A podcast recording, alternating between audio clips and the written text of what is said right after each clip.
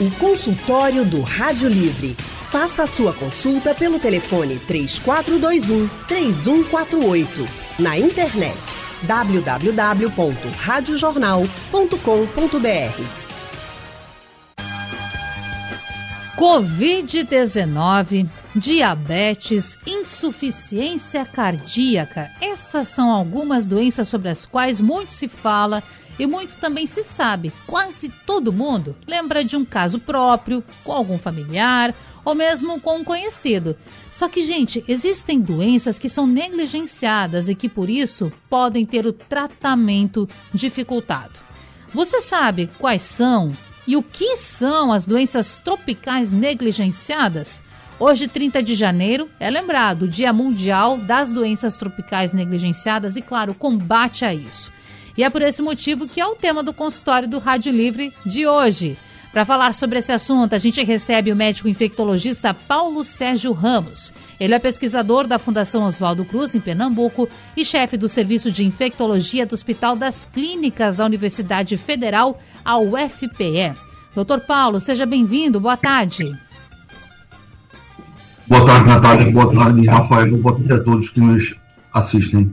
Prazer recebê-lo. Bom, você já anunciou o nosso outro convidado, mas eu vou dar aqui o currículo rapidinho também, que está com a gente ainda nesse consultório, o doutor Rafael Dália, pesquisador do Departamento de Virologia e Terapia Experimental da Fundação Oswaldo Cruz, Fiocruz, e doutor em Biologia Molecular pela Universidade de Brasília e pela Universidade de Cambridge, na Inglaterra. Doutor Rafael, membro também da Academia Pernambucana de Ciências, o imortal da ciência pernambucana. Prazer tê-lo por aqui, doutor. Bem-vindo, boa tarde. É, Bem-vindo, boa tarde, ouvinte radional, boa tarde, Natália. É um prazer estar aqui com vocês novamente. Prazer é nosso. Bom, doutores, hoje, então, como eu estava falando na abertura, é o dia para se lembrar o combate mundial às doenças tropicais negligenciadas. E eu acredito que seja um termo pouco conhecido das pessoas de forma geral, de forma ampla, aquele popularmente conhecido. Então é importante a gente começar esse consultório explicando para o nosso ouvinte, aí chamo o doutor Paulo aqui para a conversa primeiro, o que são as doenças tropicais negligenciadas, doutor Paulo? E, Natália, as doenças eh, tropicais negligenciadas é um grupo de, de patologias infecciosas elencadas pela Organização Mundial de Saúde como doenças prioritárias. E doenças são essas? Então, são aproximadamente 20 doenças infecciosas que acometem principalmente indivíduos de continentes em situações de vulnerabilidade social, principalmente África, América Latina, Oriente Médio e Ásia. Essas doenças negligenciadas, elas têm uma tendência né, a causar doenças incapacitantes ou seja, com elevada morbidade, né, é, prejudicando a qualidade de vida desses indivíduos. Muitas delas apresentam taxas de mortalidade muito elevadas, né, e que os indicadores mostram, é, mostram indicadores inaceitáveis. É, inclusive, a estatística né, da Organização Mundial de Saúde que entre os últimos 30 anos, de todos os medicamentos e vacinas que foram colocados né, no mercado, apenas um, um pouco mais do que 1% foram é, investigados com a finalidade do combate né, e enfrentamento das doenças negligenciadas, mostrando como elas são de fato negligenciadas né, de uma forma geral no mundo, inclusive pela indústria farmacêutica. Bom, aí o senhor falou desse conjunto de locais que enfrentam esses problemas. Eu gostaria de chamar o doutor Rafael Dália para a gente entender América do Sul, Brasil, quais são as doenças desse conjunto de 20 que mais preocupam, doutor? Olha, eu diria que aqui na nossa realidade, né, é, América do Sul, principalmente aqui Brasil, Nordeste, seriam as doenças causadas por arbovírus, né, assim, hum. dengue, chikungunya, zika, né, elas são realmente, causam um impacto muito grande na nossa saúde, né. Para vocês terem ideia, a, a gente bateu um triste recorde, né, em 2022, a gente teve 1.016 casos de morte por dengue no Brasil, né? É, em 2015 foram 986, ou seja, a gente tá, nunca morreu tantas pessoas por dengue como no ano passado, né? É, embora a gente tenha uma boa notícia aí, que a gente já está com a vacina de para dengue aí, né? O Instituto Butantan, é, Paulo Sérgio trabalhou conosco, né, Paulo? Lá no AGEU, a gente está participando de uma fase 3, já está na fase final, é, do Instituto Butantan, a gente vacinou 17 mil voluntários no Brasil inteiro, aqui no Recife foram 1.200, na Fiocruz, e a vacina saiu agora, né, um release da, da taxa de eficácia em torno de 80%, né, então a gente aí tem um, um, bom caminho pela frente, a previsão é que essa vacina venha para o SUS em 2024, né, já ano que vem ela entre para toda a nossa população, então, mas dengue ainda é um problema, né, outra chikungunya, só quem teve chikungunya sabe dizer hum. o que chikungunya causa, né? Muita dor na articulação, essa dor às vezes dura meses, até anos, né? É, eu, eu, não sei se eu, eu, queria, eu, não sei se eu falo mais, é porque eu fico com medo de Fica à vontade. quebrar a aí. Mas Fica enfim, chikungunya entrou aqui no Brasil em 2014, né? A hum. doença, né? Em dois estados ao mesmo tempo, no Amapá, no Iapoque e na, na, na Feira de Santana, na Bahia. E a gente teve uma grande epidemia em 2016, né?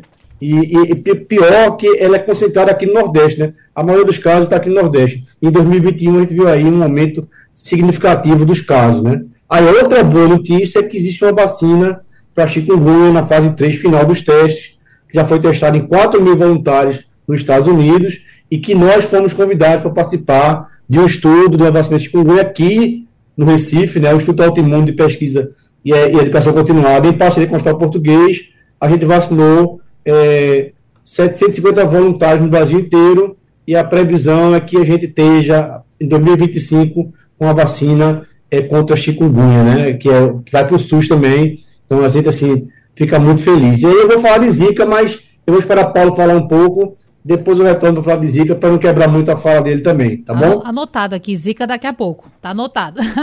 Agora, deixa eu voltar para o doutor Paulo e entender, doutor, por que, que essas dores permanentes na articulação ou nas articulações da chikungunya? A gente, inclusive, tem vários colegas aqui na emissora que relatam isso, que tiveram chikungunya já há alguns um tempo, certo tempo, mais de ano, mas que continuam com essas dores nas articulações. Por que, que isso acontece? É possível tratar isso de alguma forma, doutor? Então, estatisticamente, né, aproximadamente das pessoas que têm chikungunya naquela fase aguda, né, a fase aguda é, se caracteriza pela presença de febre, dores articulares, dor no corpo, pode ter manchas no corpo. Então, um pouco menos de metade das pessoas, elas vão superar essa fase e vão ficar curadas da doença. Né? Mas aproximadamente 30% a 50% vão passar para a fase subaguda e mesmo para a fase crônica. Ou seja, elas vão, elas vão melhorar daquela fase inicial e depois elas vão é, apresentar dores articulares, não é até mesmo a não só dor, mas dor e a inchaço, dolorimento, dificuldade funcional nessas articulações. Então são pacientes que vão podem ter uma quebra na qualidade de vida, né, dificuldade de locomoção, dificuldade de reinserção dependendo da atividade laborativa que ela está ali inserida. E a gente teve essa experiência com chikungunya, né, quando aconteceu o surto alguns anos atrás, que os serviços públicos de saúde eles não conseguiam dar conta de fazer o atendimento prospectivo desses indivíduos. Então, esses indivíduos precisam ser manejados, em algumas situações, por especialistas né, em doenças articulares, os reumatologistas, e alguns precisam até utilizar medicamentos de alto custo, medicamentos que a gente chama biológicos, para conter esse processo é, inflamatório. Então, tem um pouco do papel do vírus, a gente já sabe que o vírus pode permanecer durante muito tempo algumas semanas até meses, causando é, inflamação nas articulações e tem um papel imunológico. O vírus vai embora, mas o processo inflamatório ali, imunoinflamatório continua. Né? Então, melhor é prevenir. É, já que a gente não tem um cenário ideal, que seria não ter né, a, o Aedes aegypti, o mosquito, que é o vetor para a transmissão da dengue com zika, já que a gente não tem esse cenário, talvez demore né, um século para que venha a ter a melhor caminho para o momento que a gente tenha vacinas contra essas três morbidades, como o Rafael coloca aí, né? dengue, dengue já é uma realidade, né, e que venha logo a chikungunya e a zika. Certeza. Bom, Rafael quer falar sobre a questão da Zika, já passa a palavra para você, Rafael. Mas antes disso, responda aqui uma curiosidade nossa, que também diz respeito à predominância disso no Nordeste. Por quê? Por que, que acontece isso? É o clima? O que, que favorece? Paulo, quer falar, Paulo? Fique vontade, Rafael.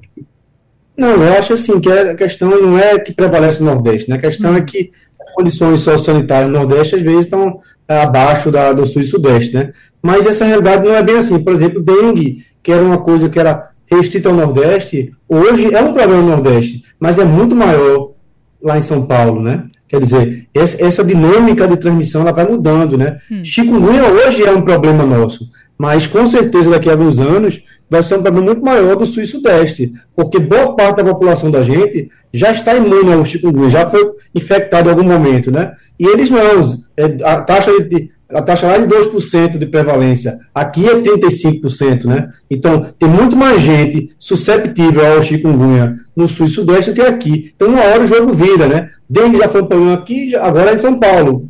O sudeste é pior que o nordeste. Hoje chikungunya está no nordeste, amanhã não. Então, toda essa, essa dinâmica vai mudando de acordo com o tempo, com, com a dispersão vetorial, com a circulação das pessoas, né? Que hoje em dia a gente sabe que o avião, as pessoas muito rapidamente vai de um canto ao outro, né? E Zika, que foi o epicentro, foi aqui, eu não duvido se daqui a alguns anos aconteça uma disparada de casos no sul e sudeste. Isso é dinâmica de transmissão vetorial, isso não é exclusividade, é, é bem democrático os arbovídeos, tá? Não é uma exclusividade do Nordeste, não. Certo. E o senhor queria falar mais sobre a Zika, é isso?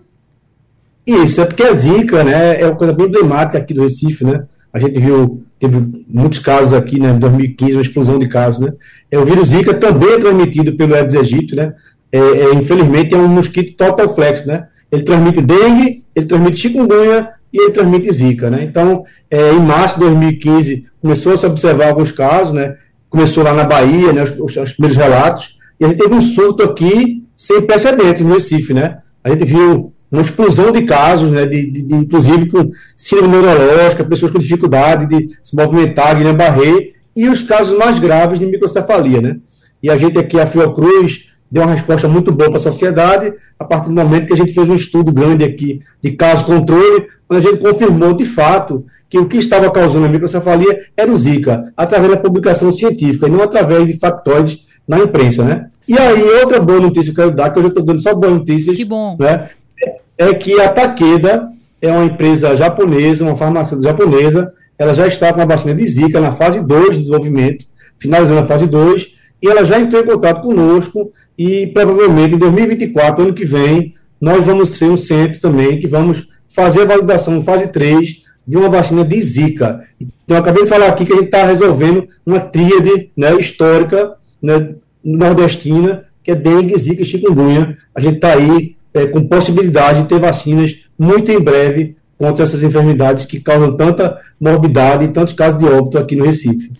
Já aguardamos ansiosos, viu, para poder dar essa notícia, doutores. Agora, doutor Paulo, é, eu gostaria de perguntar sobre a prevenção, né? O senhor falou que é importante que as pessoas se previnam. Continua daquele mesmo jeito? água que seja que esteja em um local, enfim, com acúmulo é para cuidar? Continua tudo da mesma forma ou hoje em dia a gente tem que ter um tipo de cuidado diferente para evitar dengue, zika, chikungunya? Como funciona? É, essas, essas viroses, né, transmitidas pelo Aedes aegypti, né, então a, a tríplice que a gente falou, vem falando aqui, dengue, chikungunya e zika, elas têm um padrão de distribuição muito peculiar ao longo do ano. Por quê? Porque a gente está vivendo exatamente, a gente vai começar a viver, iniciar o aumento do número de casos a partir do primeiro trimestre de 2023. Por quê? A gente tem temperaturas elevadas, né, e daqui a pouco a gente vai ter um aumento da, da, da, da precipitação é, das chuvas. Né? Então, essa, essa casadinha né, de aumento de chuvas e temperatura elevada favorece né, a eclosão das lavas do, do Aedes aegypti. Tanto é que, estatisticamente, todos os anos, o número de casos eles começam a aumentar entre março né, e atingem um pico lá para o meio do ano, entre junho e julho. Então, é nesse momento que a gente alerta a população, né, pra, sobretudo aquelas pessoas que tenham dificuldade no abastecimento é, de água, que é uma realidade muito cruel e dura ainda no estado de Pernambuco, né? O índice de pessoas que não têm acesso à água ainda é muito elevado. Isso é pauta, inclusive, da campanha da atual governadora, né? Uma pauta importante, que ela promete melhorar esses indicadores. Então, as pessoas, na medida que não têm água, elas armazenam essa água e, às vezes, de forma inadequada, né? Então, não tampam os reservatórios, não têm cuidado com aquilo que está no entorno do domicílio, então pneus, latas, calhas, né? E ali é um ambiente muito favorável para a proliferação do mosquito, né? Inseto e a, o aumento do número de casos. A gente não pode colocar a conta toda na população. Sim. Né? Então, os governos, de uma forma geral, têm um papel e sempre tiveram um papel muito importante na manutenção dessa cadeia, essa triste cadeia epidemiológica. Certo. Consultório do Rádio Livre de volta nessa segunda-feira. Hoje o nosso tema doenças negligenciadas. Falamos bastante já sobre dengue, chikungunya, zika e tem muito mais assuntos aí para tratar com vocês. Inclusive, eu quero já chamar aqui novamente lembrar o ouvinte do 99147 8520 que é o nosso WhatsApp para você tirar dúvidas e o nosso telefone que é o 3421 3148. Você pode inclusive ligar para conversar ao vivo com a gente aqui na programação. Doutores, eu estou aqui com uma informação da Organização Pan-Americana da Saúde, a OPAS, que em 28 de janeiro de 2021 pediu aos governos atenção com relação às doenças tropicais negligenciadas e disse o seguinte: pedindo aos governos que prestem atenção integral e universal aos milhões de pessoas afetadas pelas enfermidades relacionadas à pobreza nas Américas. Uh, o nosso troca de, de, bloco, no finalzinho do bloco, a gente estava falando um pouco sobre isso, entrando no assunto, mas eu quero aprofundar agora, chamando para a conversa o doutor Rafael Dália. Doutor, de fato, a pobreza ela acaba incentivando casos ou sendo uma mola propulsora de casos relativos a doenças tropicais negligenciadas? E com certeza, né? Porque a, a pobreza está atrelada à falta de acesso à educação básica, né? Ao conhecimento, como o Paulo bem destacou aí, né? As pessoas não têm essa noção que acumular água é, nos seus quintais vão, vai ser um criador, um mosquito, que aquilo ali pode gerar um problema, como dengue, zika, chikungunya, febre amarela, maiaro, tem vários outros vídeos que a gente pode citar aí, que são negligenciados, inclusive. É, eu acho que quando você tem acesso à informação, você consegue combater isso de forma muito mais precisa, né? Você vira um elemento formador da opinião. Então, eu acho que, com certeza, é, a qualidade de vida, é, em termos de socioeconômica e de educação básica, contribui muito com a, a disseminação dessas doenças, né? Claro, e aí a gente está falando muitas vezes do básico. Doutor Paulo Sérgio falava, por exemplo, do abastecimento de água. Então, doutor, quero voltar com você para falar sobre isso. Quais problemas de saúde podem ser ocasionados por falta de saneamento básico, pela falta de abastecimento de água? O que, que o senhor mais acompanha nesse sentido? Então, é, a Organização Mundial de Saúde, né, ela se posiciona da seguinte forma, é, que é, a a oferta adequada né, de água potável, né, o saneamento básico e a disponibilidade de vacinas é, poderia reduzir em até 80% a carga das doenças infecciosas e também das doenças negligenciadas. Né. Então, se os governos não tiverem políticas públicas né, de saúde, políticas públicas sociais para melhorar, melhorar as condições de vida dessas pessoas, é, a gente vai ter muita dificuldade de sair. Né? Claro que é, as vacinas é, é, como se a gente estivesse colocando é, uma etapa, etapa, etapa à frente, né? Já que a gente não consegue resolver as condições sociais das pessoas, a gente vai, caminha através da vacinologia, é, oferecendo vacinas que a gente pode sim quebrar a cadeia epidemiológica, a cadeia de transmissão de diversas doenças já que medicamentos para o tratamento e cura né, parece, que ser, parece ser ainda mais complicado, né, porque, como eu tinha dito lá no início, os investimentos em novos fármacos para doenças negligenciadas, eles são da ordem de 1%, quando comparado a todos os medicamentos que a indústria farmacêutica pesquisa, né, investe e pede licenciamento das agências reguladoras. Né? Então, as, as duas coisas têm que caminhar juntas. Sim. As melhoras dos indicadores sociais né, e a produção de vacinas e novos fármacos. Ótimo. Bom, a gente falou a respeito de algumas doenças, né, doutor? Seria injusto da nossa parte não alertar também sobre outras doenças tropicais negligenciadas. Eu tenho uma lista aqui, claro que a gente pesquisa também antes de fazer o consultório, porque não somos profissionais da saúde, mas a gente estuda para levar o melhor ao ouvinte que está nos acompanhando, obviamente com as dicas e toda a orientação de vocês que estão aí do outro lado, mas eu vou citar algumas aqui, já chamando novamente o Dr. Rafael Dália, para nos explicar. Por exemplo, a malária, doutor Rafael, é uma dessas doenças negligenciadas, não é? E a gente está vendo aí, acompanhando casos, por exemplo, dos povos Yanomami, diversos que estão com malária, inclusive alguns que faleceram, possivelmente por conta disso. É uma preocupação também a malária, doutor? Com certeza, né? Ela só não está disseminada aqui ainda no Nordeste, hum. porque o mosquito transmissor ele circula mais nessa região norte lá, né? Por isso que é um parasita, né? E a malária é curioso, né?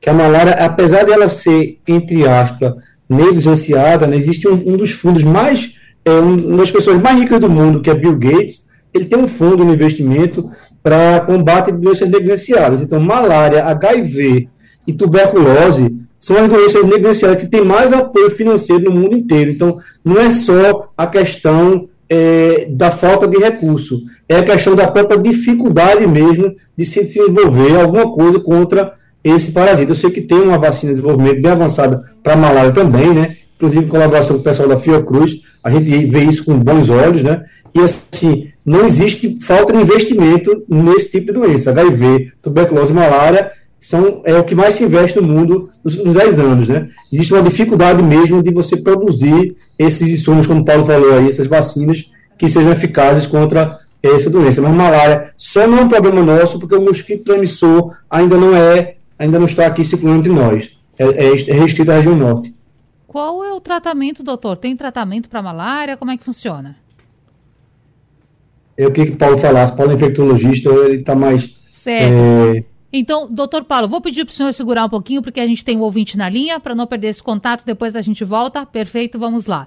José Carlos de Abreu e Lima, José está ao vivo com a gente, seja bem-vindo. Boa tarde. Boa tarde, minha amiga. Como tá a força? tô, tô, tô, tô, tá tudo bem aqui com você, José Carlos. Ok, eu gostaria de perguntar aos doutores. Diga. Nós estamos falando sobre doenças transmissíveis e a falta de higienizações. Hum. Pois bem, nós que moramos na área do Nordeste, existe aquela polêmica, como os doutores sabem. Uns querem a sua área limpa e outros não preservam. Isso tanto faz no setor comercial, residencial, seja lá onde for. Isso a gente tira até pelos comércios das cidades metropolitanas, interioranas. Tem pessoas que não sabem o que é higienização, limpeza, se prevalece dos governantes que não fiscalizam nada. Enfim, são esses pequenos detalhes, água parada, água com mosquitos transmissíveis e outros derivados de doença. Quando chega essa época carnavalesca, que é, uma, é um show e evento de grande proporção, doutores, aumenta o número de pessoas infectadas de hum. vários fenômenos que até a própria ciência fica confundida, fica aperreada sem ter aquela solução. Até aquelas outras doenças mais graves, incurável, que a desobediência humana vem aumentando cada vez mais. Está faltando algum planejamento municipal e estadual, doutores? Ou o, o sistema de saúde nosso brasileiro está falido? Vamos então. Obrigada, José, pela sintonia e também pela pergunta. Já que a gente estava chamando o doutor Paulo Sérgio Ramos, vamos falar com ele. Está faltando, doutor, planejamento, o sistema de saúde está falido, essas são as palavras, os questionamentos do nosso ouvinte José Carlos de Abreu e Lima, e também o carnaval. O carnaval, de certa forma, pode servir para aumentar casos de doenças negligenciadas? É, as doenças negligenciadas, elas é, estão mais circunscritas, né? Alguma, algumas, elas têm peculiaridades regionais, locais e regionais, e estão mais costuma ocorrer mais nas zonas é, é, rurais né, ou periurbanas. E está relacionado, como a gente já comentou aqui algumas vezes, com as condições sociais. A maioria delas não guardam uma relação é, próxima, né, nenhum risco maior com é, eventos de grande massa como o carnaval. Tá? Então, quanto a isso aí, né, o ouvinte pode ficar é, relativamente tranquilo. Certo. Agora, doutor, tem outra questão que a gente estava falando antes da chamada, para não deixar nosso ouvinte pendurado, que dizia respeito à malária. Qual é o tratamento? O que, que a pessoa infectada pode fazer? Então, como o Rafael comentava há pouco, né, a malária está circunscrita no Brasil à região amazônica, né, principalmente pessoas que adentram em área de floresta, área de mata fechada, e aí os índios, né, os indígenas, eles estão mais vulneráveis. E existem os protocolos do Ministério da Saúde que vão direcionar né, associação de um ou mais, um e mais medicamentos para malária de acordo com o tipo da espécie do plasmodium, né, que é o protozoário que causa a doença. Então, existem é, protocolos bem estabelecidos e que são muito eficazes né, para é, abortar. O fato é que a malária não tem ainda uma vacina, então o indivíduo pode ter, tem pessoas que moram na região amazônica e reportam né, de terem tido 20, 30 episódios de malária ao longo das suas vidas, né? Pode recorrer. Impressionante, né, doutor? Agora, nós temos aqui outro caso de doença negligenciada, que também é doença de Chagas. E pesquisando, doutor Rafael, fiquei muito é, pensativa sobre isso, porque doença de Chagas parece que é uma coisa tão antiga, que a gente ouvia falar num tempo tão distante. Isso ainda acontece? É uma preocupação? Explica pra gente. Acontece e acontece com uma frequência muito alta, hum. tá? E outras formas de se manifestar, porque antigamente a, a condição de ser, ser, ser, infectado com chagas era você ser picado por um barbeiro, né? Que é um inseto que uhum. ele fica alojado naquelas casas de taipa, né? Então tem a ver também com a própria condição, né? Da, da urbanificação do local. E o que a gente viu aí nos, nos anos foi algumas pessoas, teve alguns casos na imprensa, inclusive, que coletaram açaí né, e, e trituraram o açaí, mas nesse açaí estava dentro dele o, o, o tripulação batida, né, o, o, o, barbeiro dentro, né? Uhum. Titular com tudo, e a pessoa ingeriu aquele açaí, né? E o que a gente viu foi que o efeito disso é pior ainda, né? Quer dizer, a pessoa que ingere é, via oral tem uma infestação muito pior, muito mais sistêmica e com a sintomatologia muito mais agressiva, né? Do, do barbeiro. Então, é uma doença antiga que continua até hoje, por quê? Porque ela é negligenciada, as pessoas não, não estão atentas a ela, né? não, tem, não dão a importância necessária. Mas é sim um problema recorrente e que causa muita comorbidade, né? Pessoas têm cardiomegalia, é, insuficiência pulmonar, muitas doenças atuais a isso, que Paulo pode até ir lá mais para esse lado médico aí, mas com certeza a doença de Chagas continua sendo um problema grave de saúde é, do nosso país. Como trata, doutor Paulo? A doença de Chagas ela também tem um protocolo do Ministério da Saúde, onde existem dois medicamentos que podem ser utilizados para tratar. O problema da doença de Chagas é que, na grande maioria das vezes, 99% das vezes, hum. a gente só consegue dar o diagnóstico, só consegue enxergá-la né, muito tempo a, após a infecção, onde os tecidos já foram lesionados, o tecido do coração, o tecido do cérebro. É difícil o diagnóstico da fase aguda. Né? Então tem que a equipe de saúde, tem que aquele médico estar tá muito, é, muito sensível né, ao reconhecimento da doença.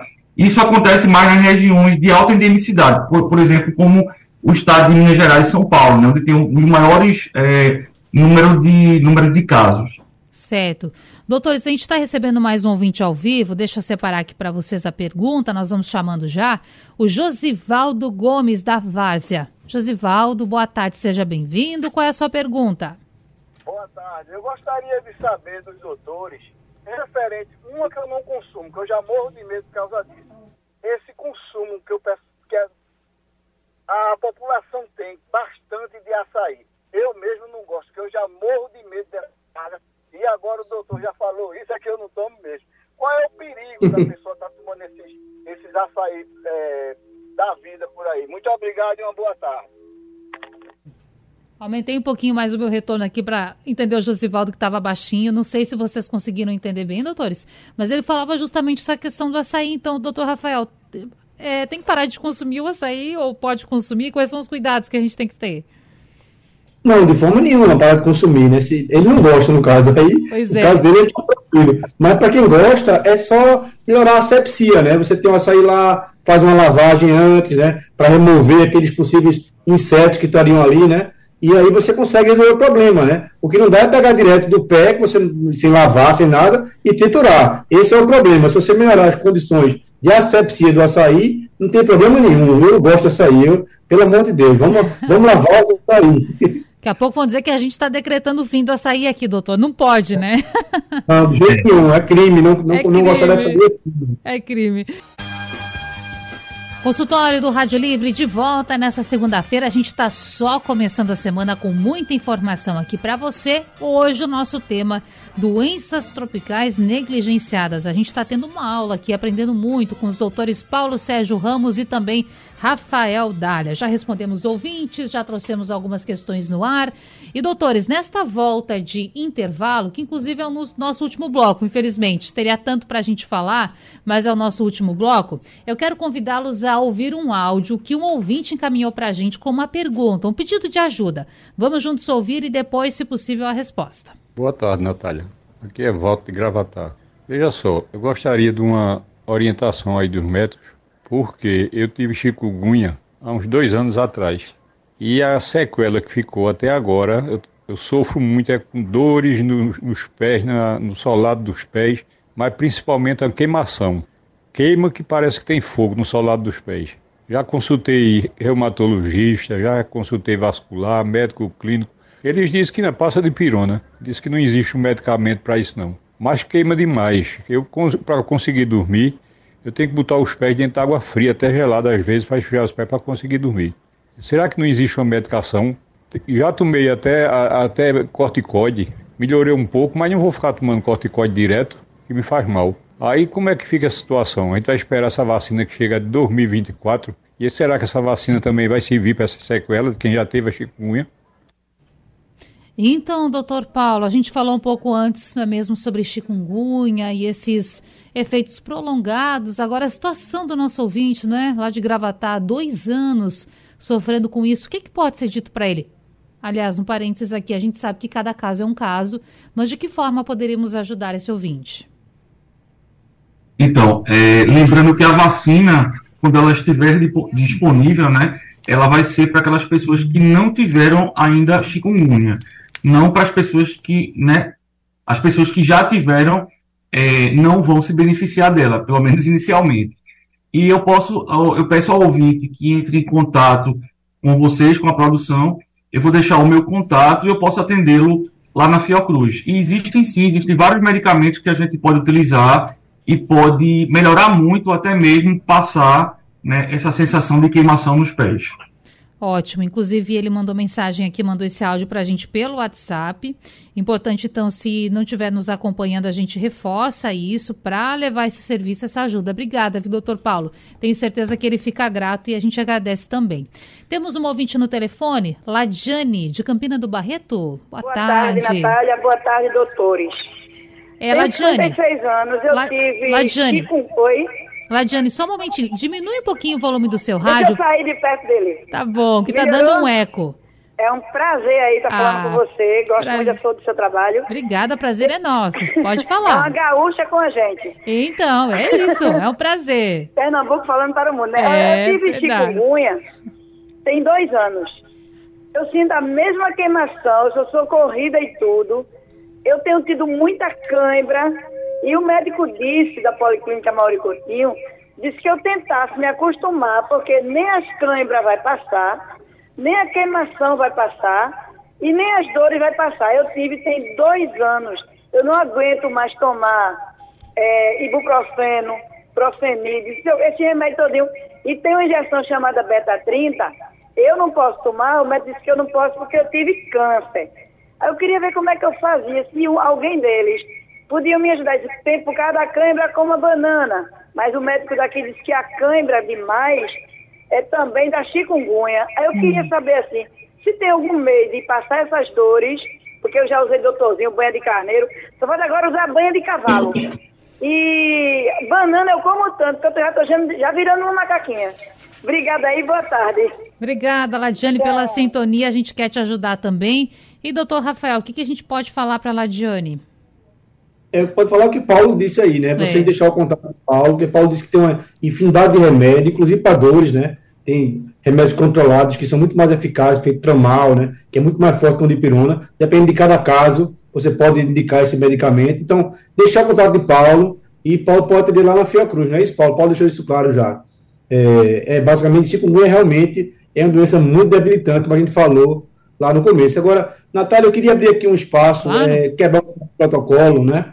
Que a gente está falando só de doença é, negligenciada tropical. Sim. Mas tem uma doença, parece que não é negligenciada, não é só tropical, é de todo mundo, que foi até um tema de um programa que a gente fez hum. semana passada, né? que, por mais que tenha vacina de Covid, em criança e adolescente, a vacina de Covid-19 está sendo negligenciada, ou seja, estão as crianças de 5 anos para baixo, apenas 35% delas tomaram a vacina de Covid, inclusive, a cada dois dias no Brasil, uma criança abaixo de 5 anos vai a óbito por não ter tomado a vacina de Covid ou por não ter feito esquema vacinal completo. Né? Então, foi um tema nosso na semana sim. passada, e eu queria reforçar aqui que para os pais levarem sim os filhos, né, crianças e adolescentes, para vacinar a Covid-19, né? E dizer a vocês novamente, reforçar que a Fiocruz Pernambuco, dia de quinta, sexta, sábado e domingo, está vacinando para a Covid-19 com o diferencial de oferecer um serviço médico de atendimento gratuito e uma ajuda de transporte no valor de 60 reais para quem for lá. Quero reforçar isso porque isso é muito importante, tá? Covid-19 para criança e adolescente ainda é uma doença negligenciada, tá? E eu queria deixar novamente o telefone de contato, claro. 323 9 99 55 4093. Uhum. 9 99 55 4093. Liga para a gente, a gente agenda, você chega com o horário agendado, vacina, a, a, a vacina é a Coronavac, a gente dá a dose 1, a V1, né, dose 1, depois de 28 dias a gente dá a segunda dose, que é outra vantagem, que você vai no posto hoje, consegue a primeira dose, depois quando vai procurar já não tem mais, a gente não, todo mundo que for lá vacinar com a gente, a segunda dose está garantida, atendimento médico e ajuda de custo, não tem mais desculpa para não vacinar seus filhos de Covid. E o agendamento é necessário, né, doutor? É, é necessário, a gente faz para a pessoa não esperar muito, né, claro. né, Natália? Então, demanda precisa chegar com o horário certo de vacinação. Vou reforçar aqui, 999554093. Tem o WhatsApp também, a gente falou semana passada, é celular, telefone? Esse número é WhatsApp também. Ah, é WhatsApp também. Então... É, pra... Você pode mandar uma mensagem e a gente agenda. É, fica mais prático ainda, não é? Muito importante falar sobre isso. E aí, doutor Paulo, a gente está falando sobre doenças e uma busca por vacinação, para amenizar, para a gente entrar num outro patamar. Contra a Covid tem vacina. Então é importante destacar isso para as crianças, para os adultos. A gente está no período próximo de carnaval, tem aquelas pessoas que também tomaram, por exemplo, a segunda dose, não voltaram para fazer a terceira, ou aquele grupo de pessoas que pode receber a quarta dose e que não foi fazer isso. É importante nesse momento atualizar suas vacinas, não é? Exato. As pessoas parece que como a Covid, a pandemia começa a se distanciar um pouco da gente, né, da memória da gente, as pessoas começam a ter um comportamento um pouco mais permissivo. Mas lembrar que já tem no Brasil, né, nos Estados Unidos, já tem uma força muito grande, uma subvariante da, do, do, do Ômicron, né, da Ômicron, e essa subvariante ela já está no Brasil. Então, cada, a, é, se a gente tem uma quantidade de pessoas ainda não adequadamente vacinadas, não tomou nenhuma dose, nem as doses de, refor de reforço, então a gente dá um terreno propício, né, uma oportunidade para que essa subvariante da Ômicron ela se espalhe mais rapidamente no território nacional. Então, como o Rafael estava falando, né, principalmente essa faixa etária pediátrica, né, e alguns adultos, adultos que não concluíram, correr né, para os centros de saúde, os postos, para completarem essa vacinação contra a Covid-19. Muito importante. E, Rafael, no período, eu falei carnaval, mas um período pré-início de ano letivo, que também é super importante. As crianças estarem ok com a vacina. E essa iniciativa da Fiocruz achei maravilhosa por todos os seus aspectos, o acompanhamento e, além de tudo, para aquele pai, para aquela mãe, para aquele responsável que possa estar com alguma dificuldade financeira, ainda tem esse auxílio, um auxílio realmente com dinheiro para facilitar essa ida até a Fiocruz. Então, super importante mesmo. Reforça para a gente, Rafael, qual é o endereço de vocês? A gente fica dentro do campus da Universidade Federal de Pernambuco, tá? É, ao lado do, é, da Biblioteca de Medicina. Né? Você chegar lá e perguntar onde é a Fiocruz Pernambuco, todo mundo sabe. Você entra na, na, logo na entrada da universidade, primeira guarita, à direita, e você entra lá e vai ser indicado lá, Fiocruz Pernambuco é um órgão do Ministério da Saúde, dentro do campus da Federal. Tá? É muito fácil de chegar lá, e com essa ajuda de custo, você pode pegar um Uber, né, é. que a gente que faz o ressarcimento e facilita muito, né? A vida de todos nós. Estamos tendo uma grande procura, então eu vou alertar também que até o final de março, então, que quem, quem vier é por ordem de chegada, né? Até 2 mil voluntários no Brasil inteiro. Quando alcançar os 2 mil voluntários, o estudo acaba e aí não tem mais o que fazer. Então a gente alerta, quem tiver interesse, a hora é essa, e aquele que tem um pouco de receio, olha, não precisa mais ter, não. A vacina Coronavac, mais de um bilhão de pessoas no mundo todo já tomaram. O que a gente quer fazer agora é ver quais são os efeitos adversos e registrar na bula da vacina, tá? E os efeitos adversos são brandos, dor de cabeça, febre, moleza, um pouco dor no corpo, mas tudo isso tá, a gente precisa registrar na bula. Então, o objetivo do estudo é fazer a bula da vacina, que já foi aprovada pela Anvisa, que é extremamente segura. E o momento é esse de garantir as duas doses. Ou seja, mais uma vez reforço, não tem mais motivo para não levar seus filhos para vacinar. Tem gente, né, doutor Paulo, que acha que as pessoas estão sendo utilizadas como cobaias para experimento. Mas eu acho que é importante a gente falar, o nosso tema é outro, mas fechar também falando a respeito disso, porque a vacinação ou a vacina contra a Covid-19 mostrou sua importância, provou isso com a queda dos indicadores e essa tranquilidade, certa tranquilidade que hoje a gente tem. Por exemplo, eu estou aqui sem utilizar máscara, com mais duas pessoas no estúdio que também não estão usando máscara. Graças a Deus, até hoje não tive diagnóstico é, positivo para a Covid-19. Então, a vacina, ela mostrou sua eficácia, a gente não pode jamais esquecer disso, né, doutor Paulo?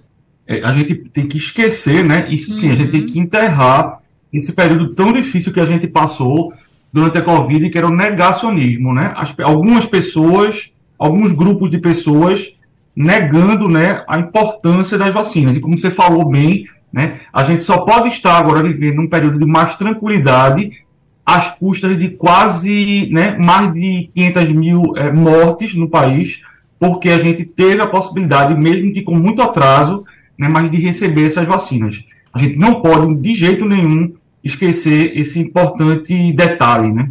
Verdade. Doutor Paulo, já que a palavra está com você, com o senhor, quero agradecer por esse consultório, por tanta informação, dizer que ele fica também disponível depois em podcast, ou seja, dá para voltar, para ouvir de novo. Agradecer a você e desejar uma boa semana. Muito obrigado, Natália. Um abraço em Rafael. Boa tarde a todos. Boa tarde, uma boa semana para você. Doutor Rafael, também dizer que foi um prazer recebê-lo por aqui com tanta informação. Você, doutor Paulo, a gente com certeza sai com um pouquinho mais de conhecimento, aprendendo um pouquinho mais. Obrigada, doutor.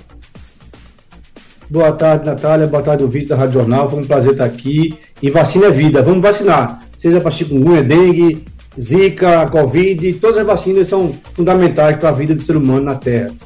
Um abraço e contem sempre com a gente nessa divulgação importante. O consultório do Rádio Livre e o programa vão ficando por aqui. Produção de Gabriela Bento, trabalhos técnicos de Dilson Lima, Sandro Garrido e Gil Araújo. No apoio, Valmelo. A coordenação de jornalismo é de Vitor Tavares, a direção de Mônica Carvalho. Sugestão ou comentário sobre o programa que você acaba de ouvir, envie para o nosso WhatsApp 99147 8520.